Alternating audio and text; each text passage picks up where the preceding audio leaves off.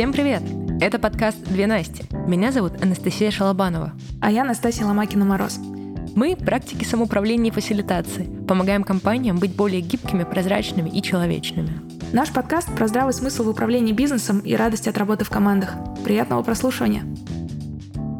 Я как будто бы немножко забыла, как это записывать подкаст, настраивать микрофон, вспоминать, как это называется программа, в которую мы обычно говорим и записываем наши ценные мысли. Ты как? Я довольно чудом инженерной мысли в своей квартире, которую получилось оборудовать под студию, сделать специальные звукоизоляционные поролонки и всякую такую крутотень. Поэтому я сижу в шалаше из этих штук, и мне классно. Мне как будто бы хочется не знаю, отдельно поздороваться, как будто бы мы, знаешь, уходили на совсем, но решили вернуться. Вот. И как-то хочется, не знаю, официально начать вроде бы шестой сезон нашего подкаста, но как будто бы первый. У меня вот такие какие-то чувства и ощущения сейчас. Это, знаешь, какой-то перезапуск. Мы в самом начале, когда только стартанули наш подкаст, честно себе признались в том, что мы любим болтать. И этот канал коммуникации для нас самый крутой и органичный. И вот пять сезонов мы создавали контент таким образом, и нам было классно. Но потом мы такие подумали, нет, надо что-то другое, надо переизобрести. Но любимая эта история все равно пробивается. И мы поняли, что у нас скопилось столько необсужденных тем, мы стольким готовы делиться, столько всего нам нужно обсудить с гостями, которых мы уже начинаем придумывать и звать. Ох, друзья, держитесь. Да, поэтому, дорогие слушатели, надеюсь, вы соскучились по нам. Надеюсь, что этот сезон и наши гости в этом сезоне, наши материалы в этом сезоне принесут нам больше слушателей, мы сумеем достучаться до большего количества сердец, умов, компаний. И давайте У-ху. начинать. Сегодня у нас такой выпуск выпуск синхронизация, вводный какой-то выпуск относительно сезона, который мы будем делать. А пришли мы с такой интересной темой, горяченькой, я бы сказала, вот, которую мы исследуем в последнее время. Пишем об этом в нашем канале. Кстати, агенты изменений, не забывайте подписываться уж, пожалуйста, если вдруг вы еще не там. И поэтому хотим об этом болтать. Тема власти, тема ответственности, тема каких-то полномочий, границ внутри компании и коммуникации людей вокруг этого. В общем, все то, что не принято обсуждать, что стрёмно, что табуировано, вот об этом мы и будем говорить целый выпуск. Собственно говоря, мы и так трендим об этом целыми днями, потому что последнее время работаем как раз-таки в этом контуре больше всего. И отсюда появилась эта потребность подсветить эту тему. Сколько мы с тобой в консалтинге уже? Лет шесть, наверное, да? Ну да, точно есть это. Я просто помню, что когда мы начинали, когда мы только пришли в эту сферу, мы соприкасались с компаниями, где было очень много злоупотребления властью. Вот кто знаком со спиральной динамикой, это прям такой темно-красный, багровый аж оттенок, а, когда прям страшно становится от того, насколько власть меняет людей. И перекос был очень сильный туда. Я помню, что мы с тобой не очень любили такие компании, потому что там сложно что-то сделать. Э, люди, которые заигрались в красном, они, как правило, закрыты к изменениям и не хотят куда-то идти дальше. Единственный выход — это ждать до тех пор, пока появится запрос.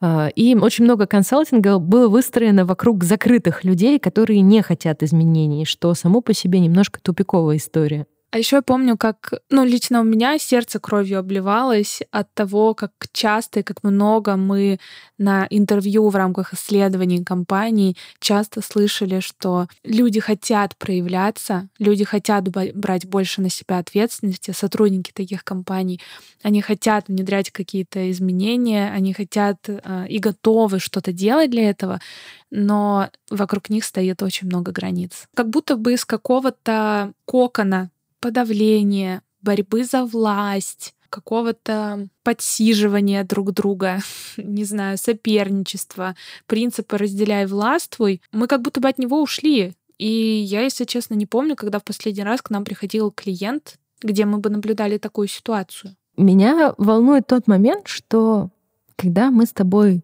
начинали наш проект, мы как раз хотели перестать работать с такими компаниями.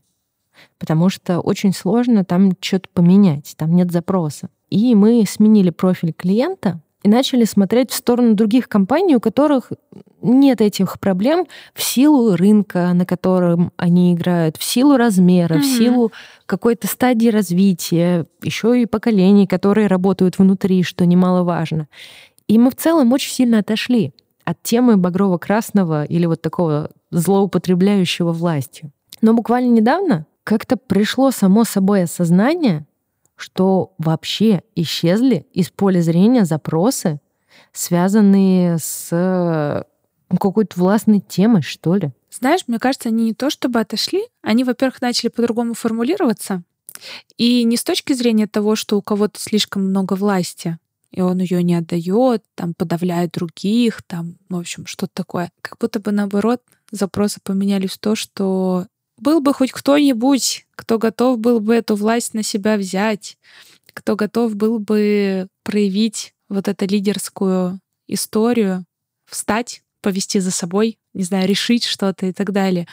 И как будто бы людям сложнее стало брать на себя ответственность не из вот этих фиолетовых историй, что, ну, кто ж знает, а там так сложилось и так далее, а из-за зеленых, ну, что типа мы все вместе принимаем решения, мы единый какой-то там организм, э, нужно учесть интересы всех, там, и так далее, и так далее, и так далее. как будто бы стало страшно принимать решения не потому, что кто-то великий придет и по башке надает за то, что на его власть посягнули, а потому что не получится учесть все мнения, угодить, сделать правильное решение, которое там будет, не знаю, созидающим, еще каким-то. Ну и вроде бы, как бы мы все вместе трудимся на этой поляне. Что значит я один или одна буду принимать решение? Вот, вот эта штука, когда мы ее заметили, она меня повергла в какой-то шок, потому что эта картинка настолько отличается от того, с чем мы имели дело в начале нашей с тобой карьеры консультантской. И здесь хочется подумать о том, а почему так произошло. Понятное дело, что одна из причин в том, что э, у нас сейчас немножко другой портрет клиента, нежели раньше. И это наш осознанный выбор. Здесь, наверное, не будем это прям сильно раскручивать. Но вот вопрос в том, а почему внутри нашего портрета клиента мы перестали замечать э, вопросы важности власти, вопросы стремления к ней и начали ощущать наоборот вот эту необходимость власть размазывать, не брать на себя ее и по возможности не обсуждать. Но мне кажется, что вот первое, что приходит в голову, потому что общность внутри компании стала э, снова очень важна. В какой-то момент э, мы явно видели на рынке больше примеров того, что важна индивидуалистичность. Ну, типа, быстрее, выше, сильнее, успешный успех, э, я один, там и так далее. Да ладно уж, я просто хобби у меня крутиться в этой сфере. Даже во всяком инфобизнесе раньше я суперэксперт, я вообще главный, круче меня нету, а сейчас даже там качается тема того, что вообще окружение твое супер важно. Без классной команды ты никакой не классный эксперт, никаких тебе запусков и ничего такого. Ну, то есть даже в очень индивидуалистичных, очень таких построенных на какой-то борьбе за яркость, звездность, не знаю, заметность, в общем, отраслях, даже там вот эта командность, вот эта общность, связи, они стали очень-очень важны, очень нужны и культивируются. Понятно, что там это все равно делается для того, чтобы у кого круче команда, тот ярче звезда. Но глобально в бизнесе и вот опять же у тех клиентов, с которыми мы встречаемся, там это не пустой звук. И поэтому как будто бы своей излишней энергией, вмешательством ну, это как, знаешь, последний кусочек лежит на тарелке чего-нибудь вкусного в компании, и вот надо оказаться смелым, чтобы его забрать и не испытывать э, внутри мыслей, что типа, блин, что подумают, я последний забрал. вот. Ну, то есть вот здесь вот такая же как будто бы тема, возможно. Вот ты сейчас сказала это, и я подумала о том, что я всегда с удовольствием сжираю последний кусочек, и мне норм. Вот, а я наоборот, я всегда, ну, как бы думаю, а, я сначала осмотрюсь, есть ли кто-то, кто с вожделеющим взглядом смотрит также на этот последний кусочек, не знаю, торта, чипсинки, не знаю, еще чего-то. И если убежусь, что в целом все ок, просто его возьму. А если увижу вожделеющие глаза, то спрошу, может, поделим? Ну, в общем, я на себе тоже ощущаю вот эту штуку, что как будто бы хочется больше озираться вокруг для того, чтобы принимать решения, нежели идти из, ну, как бы какой-то своей внутренней только уверенности, не знаю, в решении или чему-то такому. И это, с одной стороны, классно, и я очень в себе это ценю и люблю. Но, с другой стороны, есть ситуации, когда это мешает. А хочется копнуть сюда глубже. Как ты думаешь, а почему такое произошло? Почему вот это смещение из индивидуального в коллективное пошло? Ну, во-первых, начну с того, что все мы знаем, что в спиральной динамике все качается от я к мы. Вот, и как будто бы, может быть, сейчас мы уже находимся на периоде того, как, как маятник качнулся в мы, и уже сильно. Ну, то есть не то, что он начал туда а, а сильно уже там. Вот, сильно, сильно мир про мы. Вот здесь интересно, как оно, как оно могло сюда прийти. Я вот сейчас думаю про это и не нахожу внутри ответа. Может быть, это связано с поколением, которое сейчас... Ну вот всегда же есть ярко, яркое трудоспособное поколение, это определенный возраст всегда. И люди сейчас, которые пришли mm-hmm. в эту точку, они с определенным mindset ом. Слушай, это забавно. Знаешь еще какой момент, что вот даже среди наших клиентов, условно нашего там с тобой поколения ребят, которые ну, явно хотят признания, там, не знаю, хотят схватить свой кусок на рынке, у них там агрессивная стратегия, что-то такое. Даже у них вот расширился вот этот круг тех, кто близко к телу. У них вся команда их компании — это вот как бы мы, а весь остальной мир, ну, может быть, там, не знаю, соперником, врагом, там еще что такое. То есть как будто бы раньше было вот есть я, и никому я доверять не могу. Я и только я. Там, не знаю, жена, муж, дети могут подставить, бизнес-партнер, ближайшие там подчиненные секретарь, а, самое святое, да, что а, доверяешь человеку. Вот. А сейчас как будто бы зона вот этого доверия комфортного, она расширилась. И вот даже среди вот этих ребят я замечаю, мы там станем, ну даже у кого есть вот эти лозунги, мы станем первыми, мы захватим большую долю рынка, мы там то сделаем, все сделаем, там, не знаю, мы станем круче этих, забабашим конкурентов, не знаю, там даже вплоть таких, но, но мы, я и моя команда. То есть лидер уже не существует отдельно. Да блин, даже я когда посты в своих личных соцсетях пишу, мне даже как-то некомфортно писать уже от «я», потому что это мы делаем, это делаем мы с тобой и наша команда.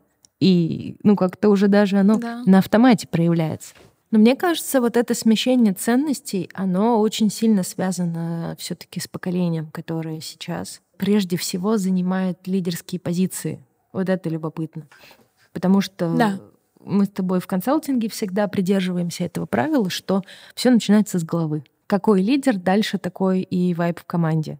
Причем под вайбом я бы широко понимала и культуру, и инструменты управления, которые используются внутри этой культуры.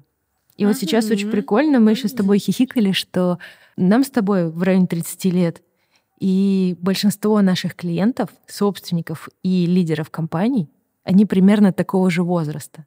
Там вот, наверное, диапазон минус 5 плюс 10 лет. Вот я бы так, наверное, обозначила. Угу. Не больше.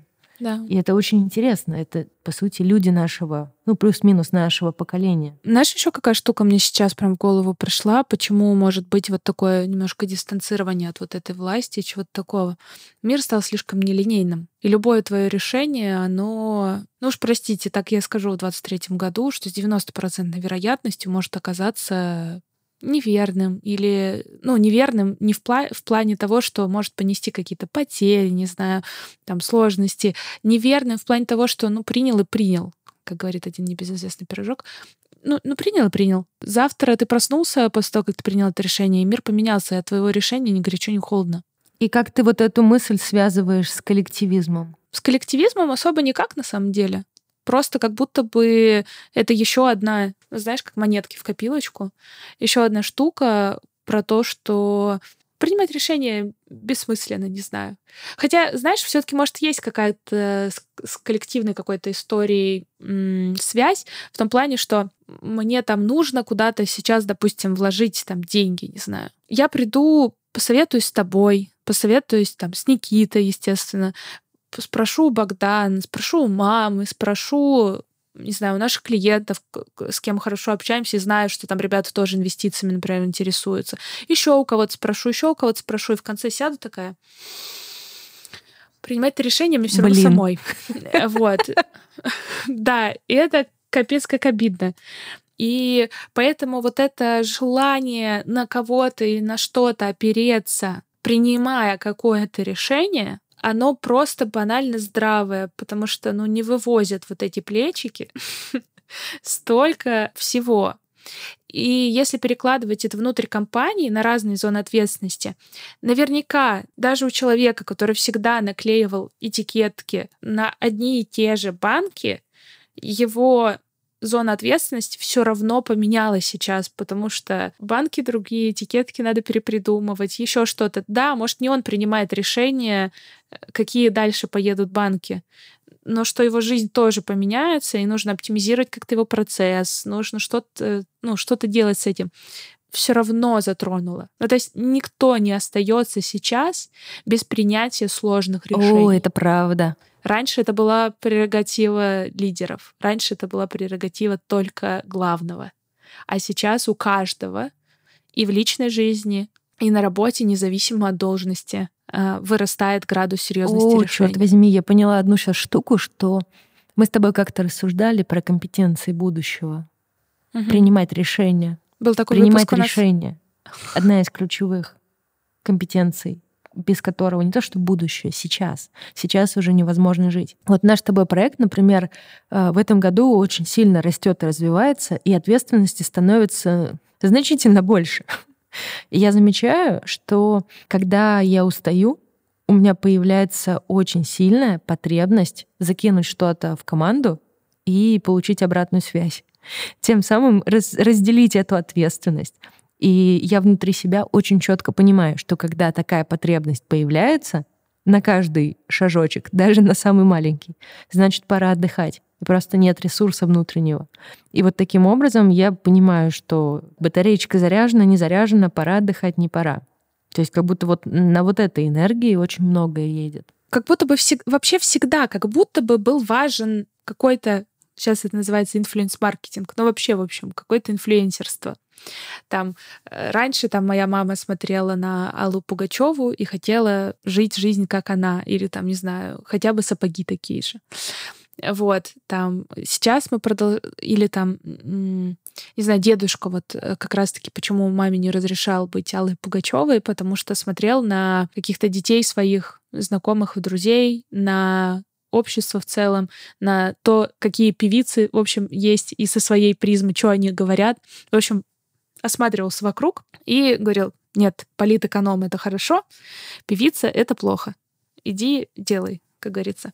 Карл Маркс тебе в помощь. И всегда вот это была какая-то, ну, какой-то процент внешней референтности. Потом это кончилось в таком объеме. Потом каждый, ну, как бы был культ того, чтобы развивать себя, слушать себя, там, не знаю, в общем, опираться на себя, ты свой сам внутренний взрослый, свой сам внутренний ребенок, ну, в общем, все, все вот это на свете. И были прикольные, креативные, интересные времена, э, свободные довольно-таки. Вот. А сейчас как будто бы опять очень много сложностей, очень много неопределенности. Как будто бы был период, когда э, в целом жизнь была определена, и поэтому тебе нужно было смотреть вокруг, чтобы выбрать самый лучший путь и опираться на внешнее для того, чтобы все равно принять для себя хорошее решение, чтобы вот в этой определенности найти свой, как бы, в картине пазлов найти, куда ты подходишь. Потом наступил мир какой-то, с одной стороны, неопределенности, но не, не тотальный. Она был, было много стабильных процессов глобальных, но у тебя могло что-то что поменяться. И поэтому нужно было важно опираться на себя. А сейчас эта неопределенность, она достигла такого масштаба, такого уровня, что ты... Ну, Единственное, как будто бы никто на что мире... можно опереться, это плечи людей вокруг. Да, да, да, да, что во- вокруг как будто бы я могу даже сейчас сказать, и мне будет не стыдно, что я не использую я высказывание, никому ни хрена непонятно. Поэтому действительно плечо человека рядом справа, плечо человека рядом слева, э, это очень важно. И мы с тобой, конечно, ушли в такое вот, ну, как бы глобальный, да, не знаю, разговор об этом вопросе, но мне кажется, это так и связано, что мы видим глобально, оно просто как ячеечки, клетки копируется до более мелких историй. Э, вот я там у себя в семье замечаю, что мне муж стал нужен больше, чем когда-либо. Там с мамой связь укрепли, укрепилась больше, чем когда-либо, потому что, ну, ну, невозможно не опереться на род сейчас. В нашей команде я очень счастлива, что нас стало больше. С одной стороны, вроде ответственности на нас с тобой больше, э, как на основательницу. С другой стороны, это же еще люди с которыми вместе можно что-то ну, сделать, вместе принять решение, вместе найти какое-то решение. И вот так же в компаниях. Как будто бы даже если у меня есть какая-то задача и понятная моя зона ответственности, мне все равно нужен кто-то, чтобы убедиться, что я не спятил. Кто не спятил, я не, я не виноват. А, возвращая эту штуку к менеджменту, хочется, знаешь, подсветить еще один прикольный моментик. Э, связанный с тем, что весь мир менеджмента последние года хайпует с бирюзы, которая вокруг этого и появилась отчасти. И на самом деле вокруг самой по себе бирюзы мы ничего против не имеем. Но очень прикольно э, все вот эти движения, там, интегральный менеджмент, что там еще, самоуправление, бирюзовые организации, хайп вокруг этих тем немножко как будто стигматизировал тему власти. И я замечаю такое, что некоторым людям даже стрёмно сказать, что я руководитель, я начальник, я босс. Uh-huh. Как будто это стало чем-то позорным, о чем не стоит говорить. И там, дай бог, человек может выдавить из себя «я лидер», и это уже победа. А вот я да. начальник и я руководитель, это вообще прям стало тяжко. А, я, наверное, отчасти рада, что ушла тема с мои подчиненные, потому что само по себе это слово очень паршиво заряженное.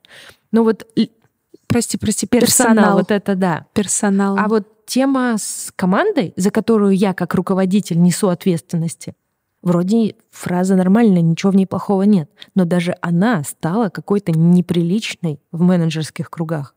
Ну да. А, и помнишь, мы с тобой когда-то, я не знаю, под запись это было или нет, рассуждали о том, что есть руководители, есть лидеры. Это немножко два разных состояния, да. Но если ты правда руководитель, ну, то бишь руками вводишь и направляешь людей очень конкретно, за конкретными задачами, ну так скажи, что ты руководитель. И это нормально, это окей. У тебя такая задача. И вот здесь, кажется, прекрасный момент, чтобы попробовать вот эту глобальную историю с коллективизмом приземлить на то, с чем мы с тобой сталкиваемся сейчас в нашей регулярной деятельности.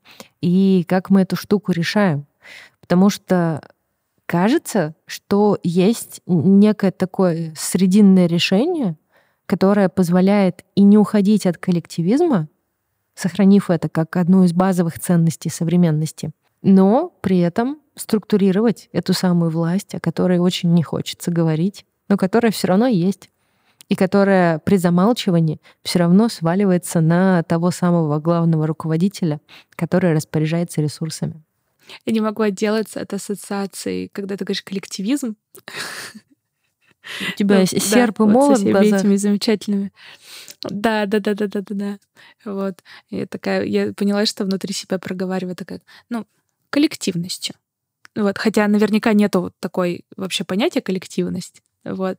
Это я такая не могу. Вот так слова, знаешь, имеют силу внутри. Сейчас э, говорила это все, и у меня в голове еще одна штука пронеслась, что одна из самых частых фраз, которую мы с тобой за последнее время слышим, но мы вместе за это отвечаем. Да мы сами такие. Мы только в этом году с тобой в нашем проекте распределили зоны ответственности, и до этого тоже. Да мы вместе за это отвечаем. И знаешь, что я хочу сказать здесь? Что как будто бы это легально на самом деле вместе за что-то отвечать. Это легально, но не особо эффективно. Ну, смотря в чем. Тут можно копаться в деталях. Вот. Я к тому, что как будто бы прорастает здоровая форма коллективной ответственности, условно, за какие-то вещи. А, потому что, правда, иногда ну, нужно комбо а, из а, каких-то скиллов, каких-то фокусов внимания для того, чтобы вот какой-то единый процесс, он жил и был. А, у меня вот недавно случай был такой, что одна девушка, она очень такая процессная, она может разложить все, там, напомнить всем, организовать, а другая, наоборот, очень креативная. И она как раз-таки фонтанирует идеями, концепциями, там. Это ты про нас с тобой? Может, да, ну мы с тобой кстати, да, прикольно. вот, но я не, не вижу в нас такого с тобой разительного перекоса. А там прям, вот знаешь, типа встретились два человека с разных планет и полюсов. Но они хотят вместе делать один проект. И понятно, что ни одна из них не сможет отвечать за него в полной мере и быть лидером, потому что, ну, прям, ну, не хватает ни софтов, Блин, да ни как хардов. и мы с тобой за наш проект, вот. честно говоря. Да, да, да, да, да. Не хватает ни софтов, ни хардов для того, чтобы полноценно взять, э, как бы полностью лидировать э, там глобальный проект довольно. И они такие, мы готов, мы вместе будем за это отвечать. И как будто появляются, знаешь, типа фокусы, внимание, все равно некая граница такая, ну, ожидание друг от друга. А, но если что-то не так, условно включаются и решают обе. И здесь это окей. Но бывают случаи, которые мы с тобой ежедневно, мне кажется, распутываем, где мы вместе за это отвечаем, а на самом деле там спрятано согласование или неуверенность, или неготовность отпустить, недоверие. Нехватка ну, общем, ресурсов. Очень, очень много всяких вот таких историй. Да, нехватка ресурса, э, некомпетентность, опять же, какая-то, которую легко восполнить. И здесь кажется, что вот. важнейший принцип любого структурирования власти — это проговоренность. И любое решение имеет место. И вот ты сейчас сказала, что совместное отвечание за что-то вполне легитимно. Я с тобой соглашусь, но только при условии, что оно проговорено. И что оба человека да. в полной мере понимают, что они оба отвечают. Потому что наша практика показывает, что это может быть по-разному один человек считает, что они да. с коллегой вместе за что-то отвечают, второй человек может считать вообще все, что угодно. И в нашей с тобой практике было такое, что он может считать, что вообще это он за все отвечает. Или наоборот, может считать, что его коллега целиком за все отвечает, а он вообще ни при чем. Или что-то еще. Бывает, что третий кто-то в этом замешан. И мы никогда не можем узнать, что лежит в голове другого человека, не спросив. И поэтому первое, что мы делаем, мы фасилитируем такое обсуждение. Почему фасилитируем? Mm-hmm. Потому что тема власти, она крайне непростая. В нас с детства заложена вот эта история. То же самое, что деньги и секс. Мне очень нравятся эти параллели, что эти темы очень как-то не принято обсуждать. Они очень теневые. Притом они самые заряженные из всех человеческих тем, которые mm-hmm. только есть. И поэтому вот такие беседы про власть, очень полезно фасилитировать, чтобы они протекали безопасно для людей. Потому что если, например, собрать в одном помещении команду топ-менеджеров и предложить им самостоятельно поговорить про власть, мы получим либо срачку, либо молчание. Э, середину мы не получим здесь, скорее всего, только при mm-hmm. очень высокой осознанности людей. Поэтому такие процессы очень важно фасилитировать, помогая людям доставать вот эти вот убеждения о власти, делать их видимыми, и уже после этого начинать с ними работать. Да, мы с тобой целую методологию из этого собрали. Мы же в какой-то момент с тобой поняли, что просто зона ответственности очерчивать — это бесполезная хрень. Ну, потому что... Нет, не бесполезная, ладно. Не буду бросаться обесценивающими выражениями. А в том, что неполноценная. Потому что, как бы, ну, поняли мы, что ты вот за это отвечаешь, ты вот за это отвечаешь, хорошо а убедились ли мы, есть ли у тебя ресурсы, есть ли у тебя полномочия, есть ли у тебя силы, вообще желание принимать решения относительно этих историй, и где границы. Вот отвечаешь ты, не знаю, там за наш телеграм-канал, а завтра мы проснемся, а там только Аврора. вот. Не знаю, аватарка поменена, называется все не знаю, культ Авроры. Это моя кошка. Вот, и, и как бы, ну, я условно утрирую, но границы где-то есть, но при этом у тебя много самостоятельности в этом. И вот эти границы, и их объем, то, как они могут расширяться. Их важно проговаривать, потому что именно они дают вот эту историю с тем, что а может ли на меня, а могу ли я скорее вот так рассчитывать на тебя, а можем ли мы опереться друг на друга, там, я не знаю, я не думать об этом, а когда мне нужно включить мозги. А можешь ли ты проявить, там, там, не знаю, свой творческий потенциал, принимать решения, сократить скорость и так далее? А я бы здесь даже прям на примере разобрала. Вот с тем же самым телеграм-каналом. Возьмем наш проект с тобой. Представим, что я отвечаю за телеграм-канал. И возьмем, например, классическую... Так и есть. Черт. Возьмем классическую организацию, где у меня была бы должностная инструкция, где бы было бы написано выкладывать посты раз в неделю, там, делать аналитику чего-то там раз в чего-то там и так далее, и так далее. Границы очень жесткие. В них нет творчества, и самое главное, непонятен смысл. Зачем? И вот эта тема со смыслом, она к нам пришла довольно много лет назад, я уже не помню сколько, когда мы познакомились с Брайаном Робертсоном, в процессе изучения холократии. Mm-hmm. И методологию холократии в чистом виде я не очень представляю в каждой компании на российском рынке, но кусочки оттуда безумно ценны. И вот что мы оттуда подчерпнули. Э, в холократии у каждой зоны ответственности есть предназначение, ответ на вопрос, а на кой фиг она нужна. И вот когда мы приходим в компанию и спрашиваем у людей, а зачем нужна твоя зона ответственности, э, очень часто начинается ступор. Вот если меня спросить, э, зачем нужен телеграм-канал, и у меня будут только должностные обязательства, мне будет очень сложно ответить. И кажется, здесь нужно привести пример смысла. Мы телеграм-канал как отдельную зону ответственности не выделяли, потому что она у нас часть большего.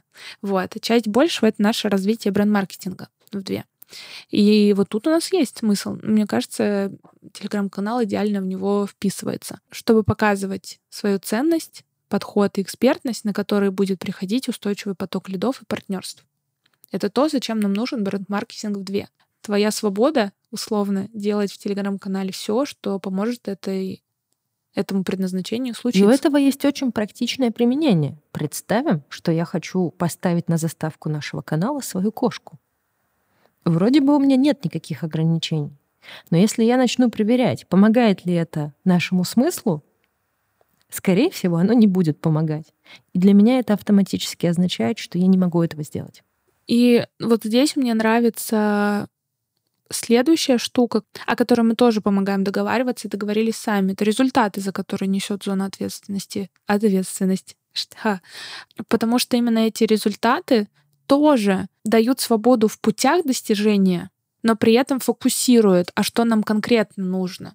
Если наша задача привлечь в наш там канал условно там, как результат, там, не знаю, чтобы там 50% как минимум нашего канала это были фаундеры, ну, Аврора в целом гипотетически может, да, привлечь нам фаундеров, но как будто бы нет. И вот здесь ключевая разница.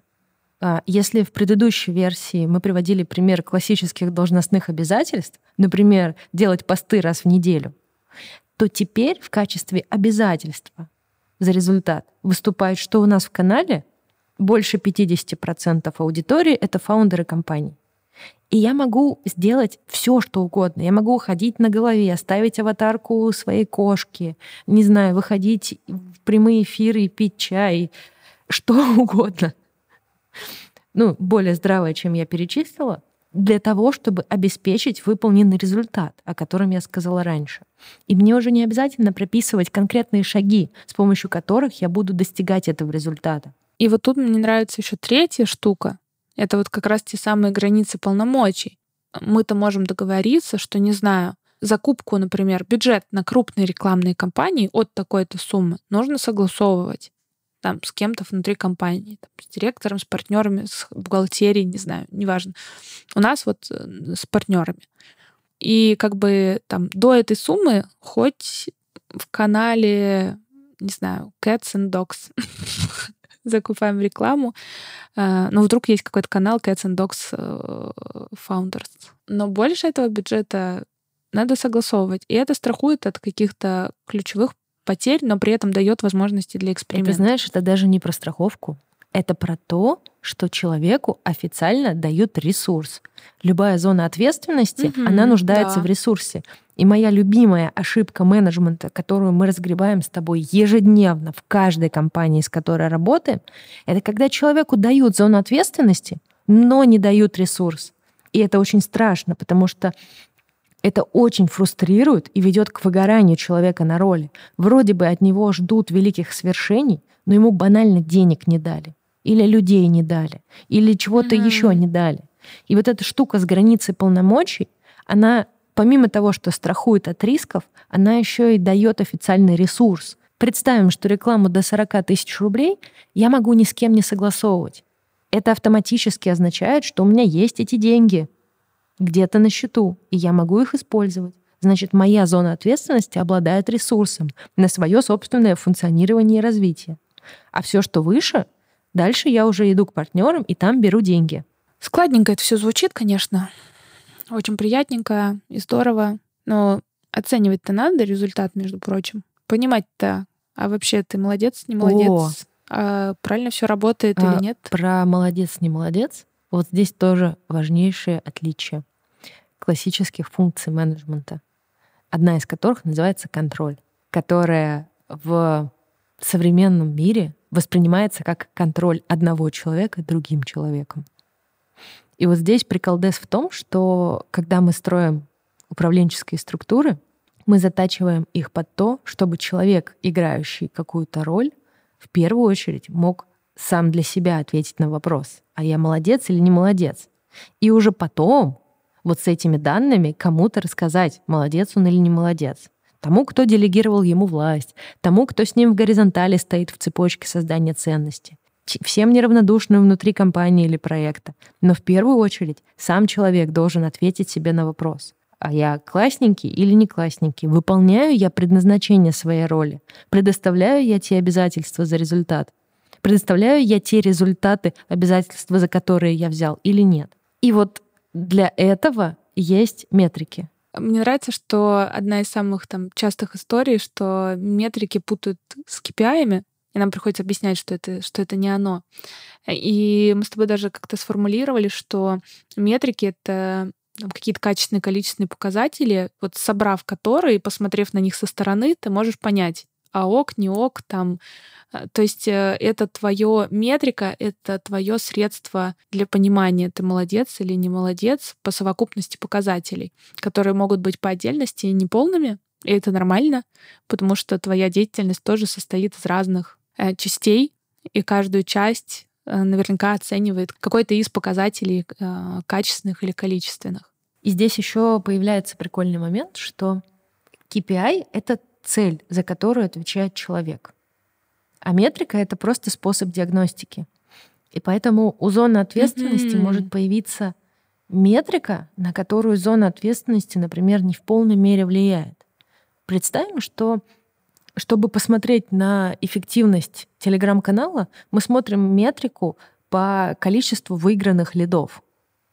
Но очевидно же, что на выигранные лиды влияет э, не только телеграм-канал, но и вообще еще много чего. Но эта метрика позволяет понять качество, например, генерируемых лидов нами. И если мы понимаем, что вот эта метрика проседает, для нас это прекрасный повод посмотреть вглубь нее и разобраться, а в чем может быть проблема. И это не про то, что, например, если конверсия лидов низкая, то Э, ко мне могут прийти, настучать мне по башке за то, что я плохо веду телеграм-канал. Это скорее про то, что мы вместе сядем и посмотрим, а где проблема.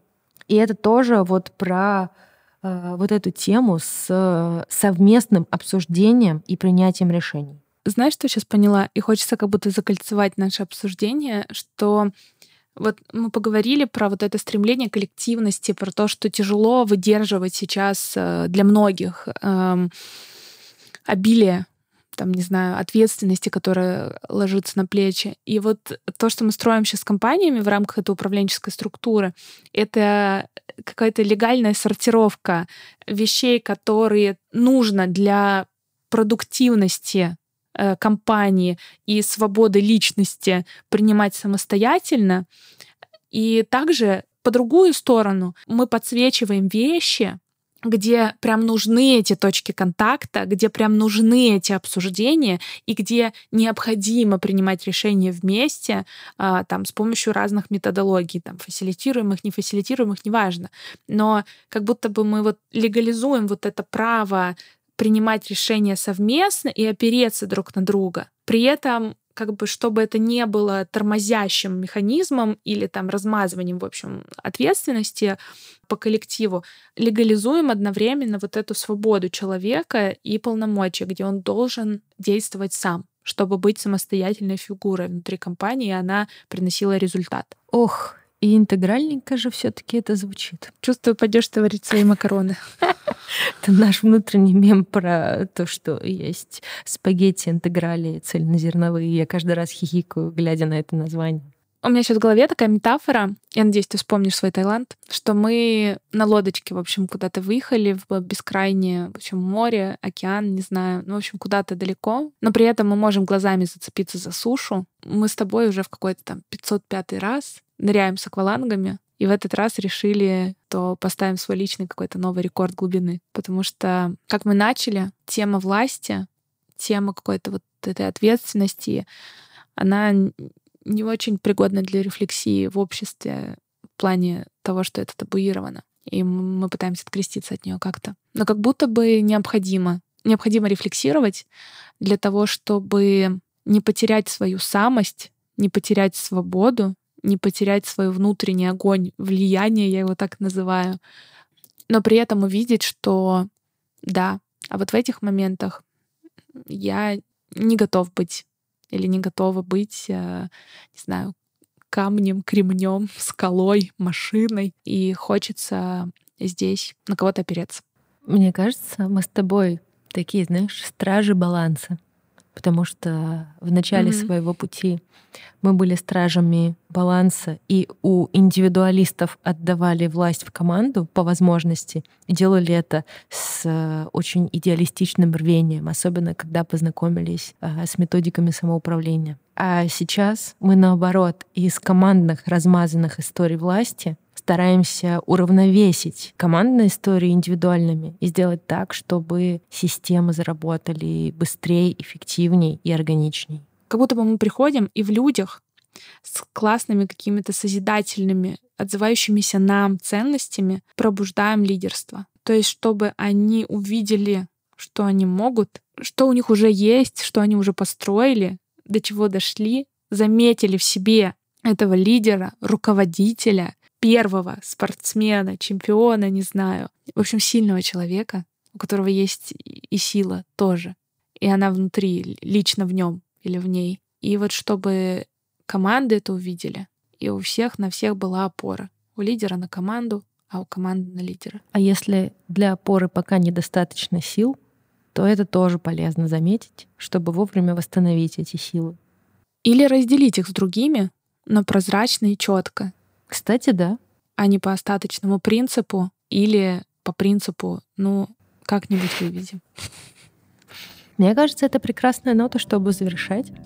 Ох, друзья, сколько интересных обсуждений вокруг этой темы ждет нас с вами дальше, потому что именно она сейчас зажигает нас в большей мере, и мы сейчас подкопили огромное количество компетенций в этой области огромное количество практических кейсов, сложных ситуаций и готовы дальше двигаться в нее, обсуждать, звать гостей. Ох, руки чешутся. Да, наверное, хочется сказать, что вот прямо сейчас, когда мы уже заканчиваем записывать этот выпуск, я поняла, как я соскучилась. Как зря, так долго, не знаю, осуждала себя, что не могу никак запустить видеоверсию, поэтому лучше не буду делать ничего. Красный уровень мы делаем подкаст. С вами, дорогие слушатели, мы прощаемся. Уже до новых встреч. Я надеюсь, очень скоро. Вот, ждите наши новые выпуски. Подкаст для Насти. Снова на площадках. thank you